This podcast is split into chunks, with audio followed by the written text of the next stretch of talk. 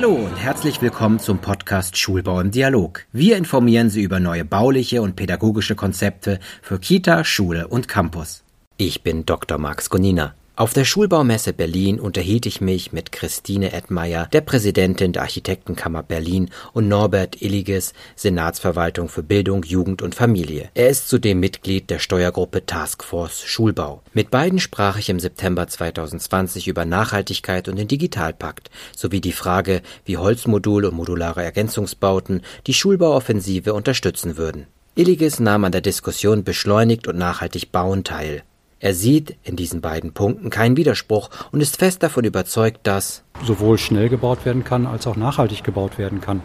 Also wir haben da nicht die großen Verzögerungen und Herausforderungen, die sind an ganz anderen Stellen, beispielsweise bei der Bereitstellung von Grundstücksflächen, Schaffung von Baurecht, Denkmalschutz, Rahmenbedingungen, Artenschutz etc. Das sind Prozesse, die dauern schnell mal Monate, wenn nicht gar Jahre, um da zu einem baureifen Grundstück zu kommen. Das sind die zeitkritischen Aspekte, die wir haben. Nicht im Bereich des nachhaltigen Bauen versus Beschleunigung. Wir haben versucht, natürlich im Rahmen der Schulbauoffensive beschleunigend zu wirken. Wir haben organisatorische Rahmenbedingungen geschaffen. Deswegen leite ich so eine Steuergruppe, die just ja genau zu diesem Zweck gegründet ist, Hemmnisse abzubauen, Probleme zu lösen. Wir haben auch im Bereich von Nachhaltigkeit oder insgesamt im Bauen Standards geschaffen, Standards für den Neubau von Schulen in der Hoffnung auch, dass dort aufwendige Einzelabstimmungen vermieden werden, dass im Grunde jeder weiß, was unsere Zielvorstellungen sind. Und da haben wir auch nachhaltige Ziele implementiert, also beispielsweise die Anwendung des BNB-Standards. Das ist dort niedergelegt, damit weiß im Grunde jeder Planende, wo wir hinwollen. Und das, glauben wir, ist am Ende dann beschleunigend, bevor wir jedes Mal bei jedem Schulbau die Kriterien, die wir anwenden, eben auch im Nachhaltigkeitsbereich neu definieren müssen. Gerade für Berlin sei der Umgang mit Bestandsschulen per se sehr nachhaltig, mit denen sorgfältig umzugehen.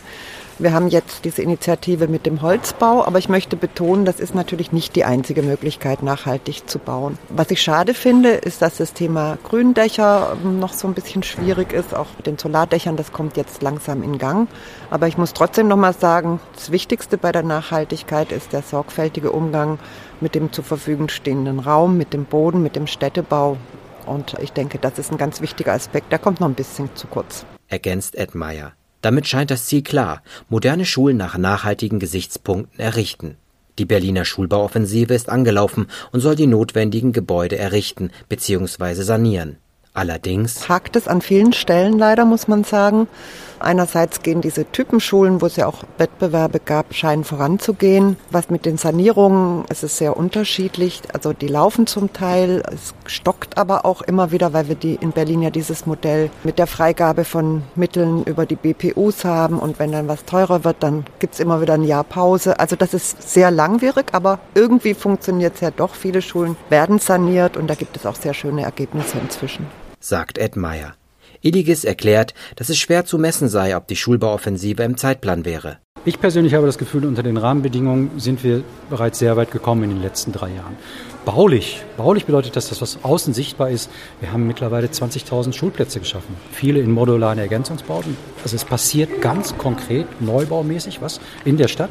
Wir haben erst drei neue Schulen gebaut, die anderen sind in der planerischen Pipeline, stehen im Grunde in den nächsten Jahren in der Fertigstellung an. Dann wird auch das deutlich sichtbar. Wir sind gleichzeitig, das ist die zweite Säule im Grunde der Schulbauoffensive im Bereich der Sanierung aktiv. Wir haben jetzt nochmal eine Abfrage gemacht in den Sommerferien an 206 Schulen, 260 Maßnahmen waren es, laufen im Moment Sanierungsarbeiten. Das heißt, an einem Großteil der Schulen wird gegenwärtig gebaut. Und wir sehen auch im Bereich der Mittelverausgabung, dass es kontinuierlich steigt. Wir sind 2016, glaube ich, mit 260 Millionen im Jahr gestartet. Wir liegen im Moment bei rund einer halben Milliarden, die wir im Schulbau im Jahr investieren. Das sieht im Moment so aus, auch jetzt das erste Halbjahr Corona-bedingt ein bisschen langsamer, als würden wir auch in diesem Jahr wieder das gleiche Volumen umsetzen. Das heißt, es passiert etwas. Wichtiger ist aber, und das ist die Grundlage dafür, dass wir vorher natürlich Prozesse, Organisationsformen definiert haben, wie eben gesagt, Standards definiert haben. Das ist im Grunde der Bodensatz, auf dem dann diese Prozesse laufen, wo wir dann glauben, dass dann die Schulbauoffensive wirklich Schwung gewinnen wird und dann auch noch deutlicher im Stadtbild und auch natürlich, das ist das Wichtige, auch für Schüler und Eltern sichtbar wird. Denn das muss man ja sagen, wir haben zwar viele Schulplätze geschaffen, aber Berlin boomt so, dass wir immer noch ein rechnerisches Defizit haben. Das bauen wir zwar ab, das ist schon mal ein Erfolg. Die Klassen sind nicht mehr ganz so voll, wie sie noch vor zwei, drei Jahren waren. Insofern werte ich das als Erfolg. So, wir kommen voran. Dass es immer schneller gehen kann, vollkommen klar. Dass natürlich Opposition, dass Schüler, alle natürlich sagen, ey, warum passiert so wenig? Es müsste mehr passieren, selbstredend. Aber wir sind vor drei Jahren gestartet, viele Kommunen sind deutlich früher gestartet und sind vielleicht da ein bisschen weiter. Bei dem Bau von Schulen spielen modulare Ergänzungsbauten eine wichtige Rolle.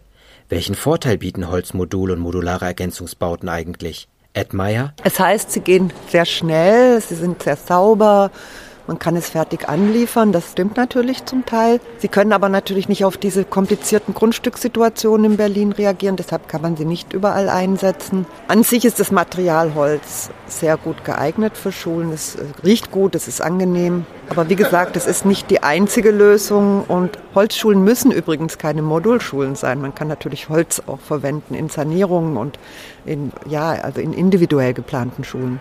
Die größte Stärke ist die Geschwindigkeit. Da sind die Modulbauten so wichtig für die Schulbauoffensive, meint Illiges. Es ist die Geschwindigkeit, das ist ein Vorteil. Das ist die serielle Vorfabrikation, die dann angeliefert werden auf den Baustellen. Da ist eine gewisse Routine. Die Zeiten haben sich auch weiter verbessert, weil einfach Routinen wirklich eingespielt worden sind. Ich habe qualitativ habe ich gleichwertige Standards. Und ich habe bei diesen Gebäuden, die wir im Moment dort planen, auch einen relativ kompakten Footprint des Gebäudes, eine relativ kompakte Grundfläche, wo wir sagen, bei gerade in innerstädtischen Grundstücken oder Bereichen, wo Grundstücksflächen knapp werden, kriegen wir häufig das ambitionierte Bauprogramm nicht umgesetzt. Das gelingt aber mit diesen Baukörpern. Und wir haben jetzt auch festgestellt, dass wir diese Holzbautypologien auch viergeschossig machen können. Insofern kriegen wir da beides hin, Nachhaltigkeitsaspekte und wir können Grundstücke aktivieren für den Schulbau, die bis sonst nicht aktivierbar wären. Die Erfahrungen von Ed Meyer mit den Modulbauten sind sehr unterschiedlich. Also diese Holzmodulbauten als Ergänzungsbauten, die finde ich zum Teil ganz gut, vor allem dann, wenn sie wirklich wieder wegkommen. Also ich finde, Ergänzungsbauten sollten keine Dauerlösung sein, weil sie verbrauchen zu viel Raum. Sie gehen nicht sorgfältig mit dem Raum um. Aber es gibt sicher auch einzelne Fälle, wo das eine gute Lösung sein kann. Es sollte aber nicht unsere Antwort auf die Frage der Schule der Zukunft sein. In einer Berliner Schule im Marzahn-Hellersdorf wurde ein solcher mobiler Ergänzungsbau passend ins Gesamtensemble eingefügt, so Ed Meyer. Ja, das sind Klassenzimmer, die ergänzt wurden, die aber dann durch ein vor Ort sehr schön konstruiertes Gemeinschaftsgebäude, was auch am Abend Bürgern zur Verfügung steht, dann wieder ergänzt und zu einem Gesamtensemble gestaltet wurden. Also es ist nicht zusammenhangslos.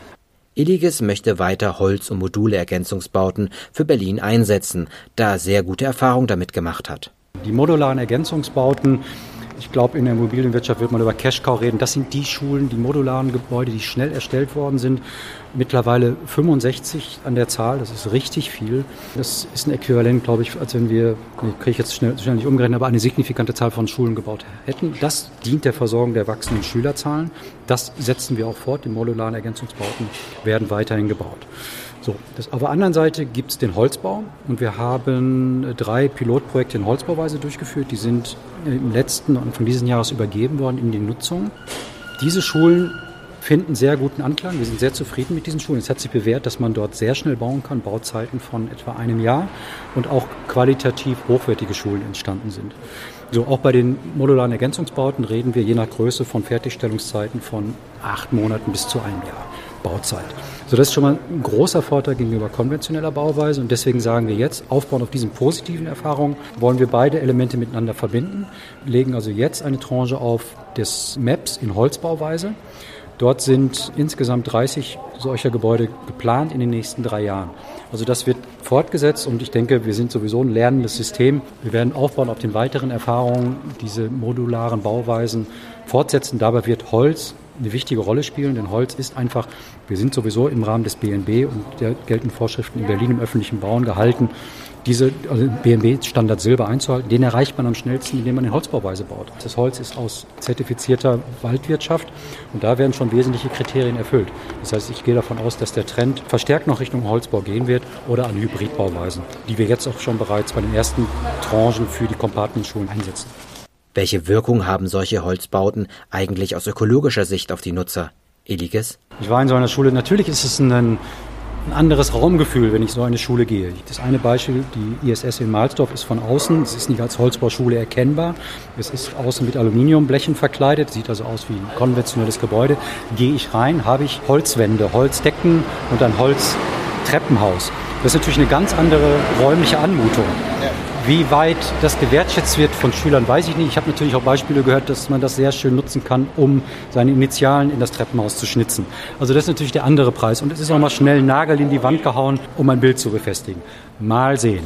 Ich glaube aber, dass grundsätzlich Schulneubauten besser sind als nicht sanierte Bestandsgebäude und insbesondere im Hinblick auf die Wertschätzung von Schülern. Zu sagen, hier ist ein Gebäude, das ist intakt und das mache ich nicht kaputt. Diese in der Stadtplanung bekannte Broken Window Theorie, wenn einmal etwas kaputt ist, dann greift der Vandalismus weiterhin um sich. Wenn ich ein schickes, neues Gebäude habe, glaube ich, ist damit auch zwangsläufig eine Wertschätzung gegenüber diesem Gebäude verbunden. Hoffe ich zumindest. Modulare Bauten werden gleich mit der aktuellen Verkabelung ausgeliefert und unterstützen die Pläne des Digitalpakts. Doch wie ist der aktuelle Stand in Berlin? Wir haben von den 5 Milliarden, die im Digitalpakt zur Verfügung stehen, kommen in Berlin 257 Millionen an. Dazu kommt nochmal ein zehnprozentiger Eigenanteil des Landes Berlin. Das steht im Grunde zur Verfügung. Wir haben jetzt erstmal die Förderrichtlinien Ende letzten Jahres dafür verabschiedet, dass überhaupt die Voraussetzungen für die Umsetzung gegeben sind. In diesem Jahr haben wir nochmal die Zuwendungsrichtlinie auch für privaten Schulbau angepasst, sodass auch die privaten Schulen darauf zugreifen können. Es wurden das ist erforderlich, Medienkonzepte erarbeitet. Es sind 615 Medienkonzepte bereits erarbeitet worden, 78 stehen noch aus. Man ist also in der konzeptionellen Vorbereitung weit vorangeschritten. Jetzt werden im Rahmen von Workshops werden mit den Schulen und den Schulbehörden und der Schulaufsicht werden jetzt konkrete Maßnahmen definiert, die dann umgesetzt werden. Wir haben im Moment von diesen 257 Millionen sind bewilligt 10,1 Millionen. Das hört sich erstmal nicht so viel an, sind 4 Prozent. Wir haben Zeit bis 2024, den Digitalpakt umzusetzen. Verglichen mit anderen Ländern, ich habe jetzt einen Referenzwert, Baden-Württemberg hat 0,6 Prozent umgesetzt. Also Berlin ist nicht die rote Laterne.